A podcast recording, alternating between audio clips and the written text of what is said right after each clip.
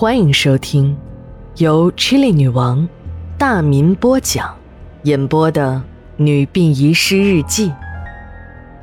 本故事纯属虚构，若有雷同，就是个巧合。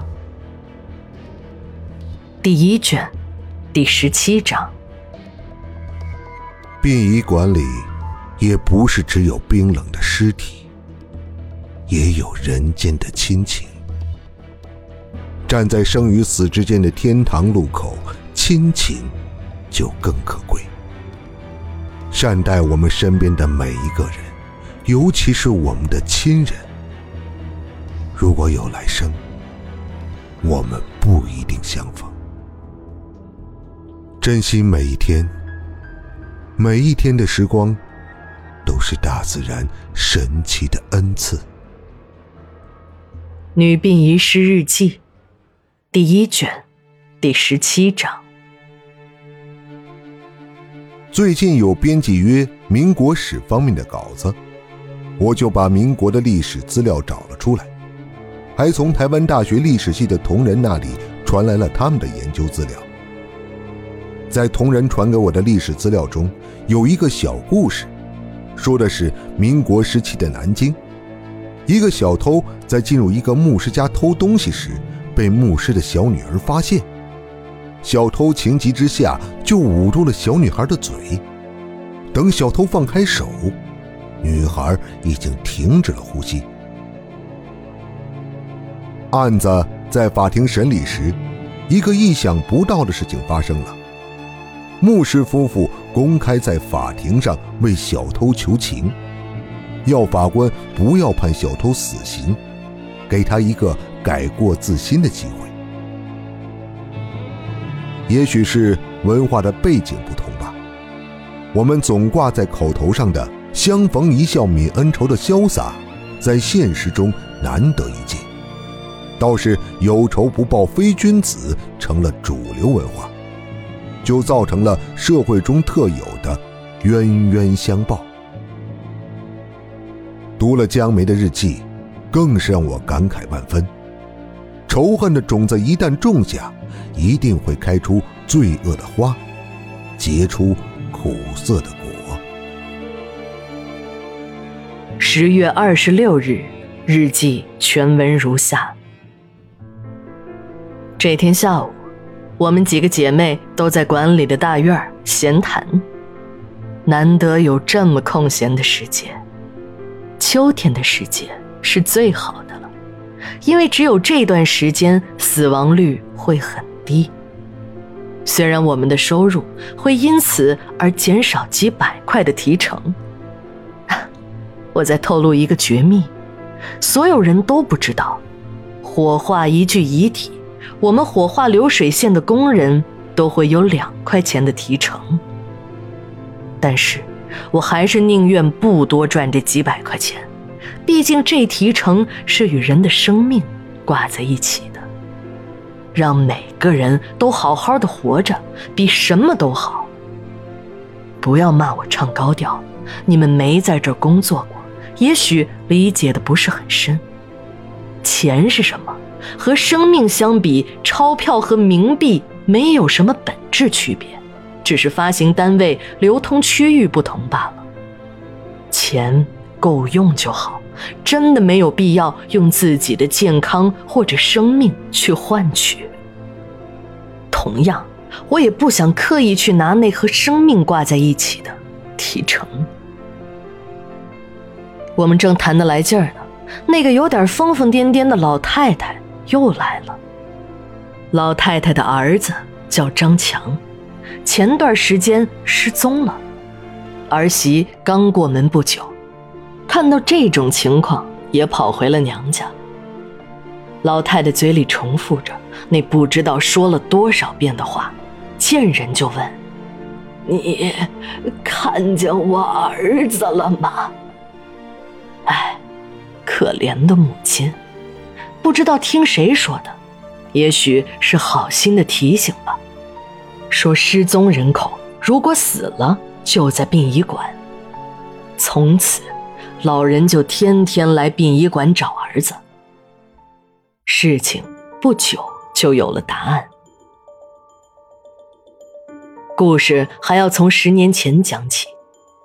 张强才十八岁，由于家中就母子二人，父亲在他小时候就已经离开了人世。那年，张强的母亲带着他到四川讨生活，去了张强的姨妈家。姨妈呢，给母亲找了份工作，张强也就到那边的高中上学了。张强的学习成绩不好。也没有打算去考什么大学，上学就是混日子。那是一个没有月亮的夜晚，张强在县城的高中下了晚自习，一个人走在回郊区姨妈家的路上，正路过一片寂静的绿化带时，张强看见一个人，一个姑娘的身影在前面走，天太黑。张强大致可以分辨出，这应该是一个中学的女学生，因为后背还背了一个大大的书包。虽然看不清面容，但青春女孩的阳光气息是无处不在的。也许是青春期的躁动，也许是从小缺少父亲的管束，张强做出了一件让他自己都不敢相信的事儿。他冲上去，死死地勒住了女孩的脖子，把女孩拖进了绿化带的深处，不顾女孩的挣扎，强行。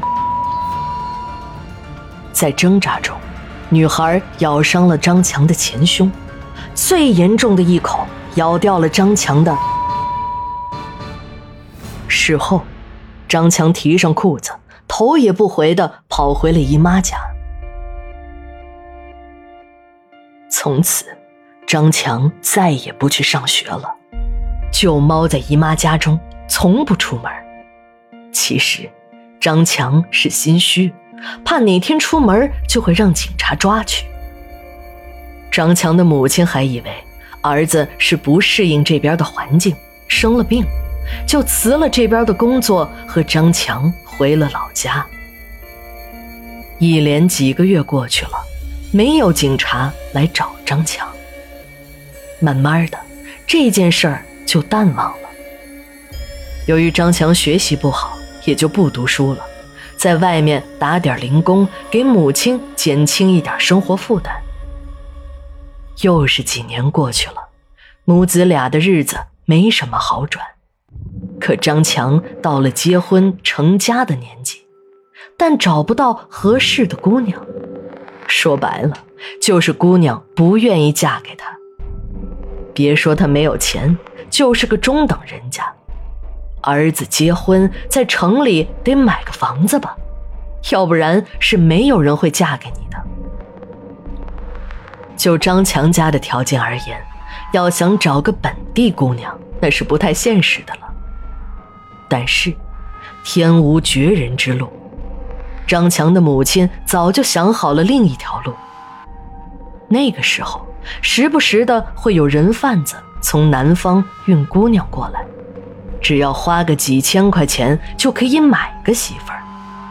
虽然知道这是违法的，但是这也是没有办法的事儿。一天夜里，一个罪恶的交易正在进行。张强的妈妈哆哆嗦嗦的。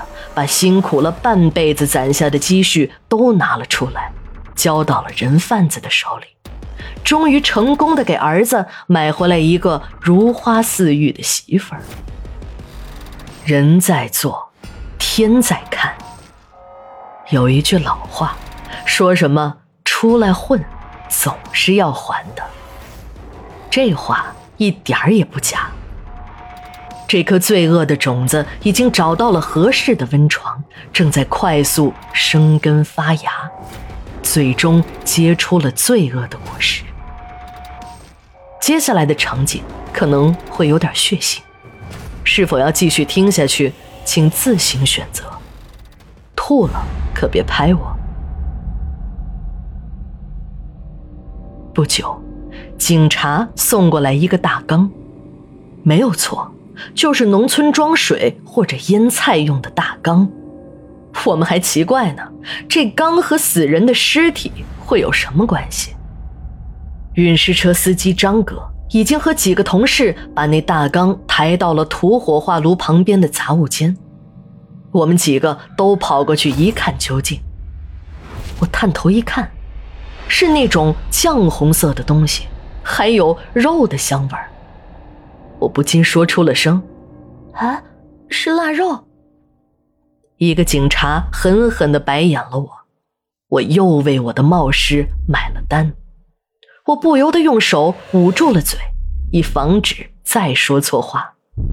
不过我的眼睛还是死死的盯着那个大缸，那里面有大块的排骨、肉块、内脏，全都泛着酱红色的气泡，液体的表面还露出两根人的手指。我后来才知道，这都是经过分割之后才腌的。当我听说那是一缸人肉时，我险些没把胃吐出来。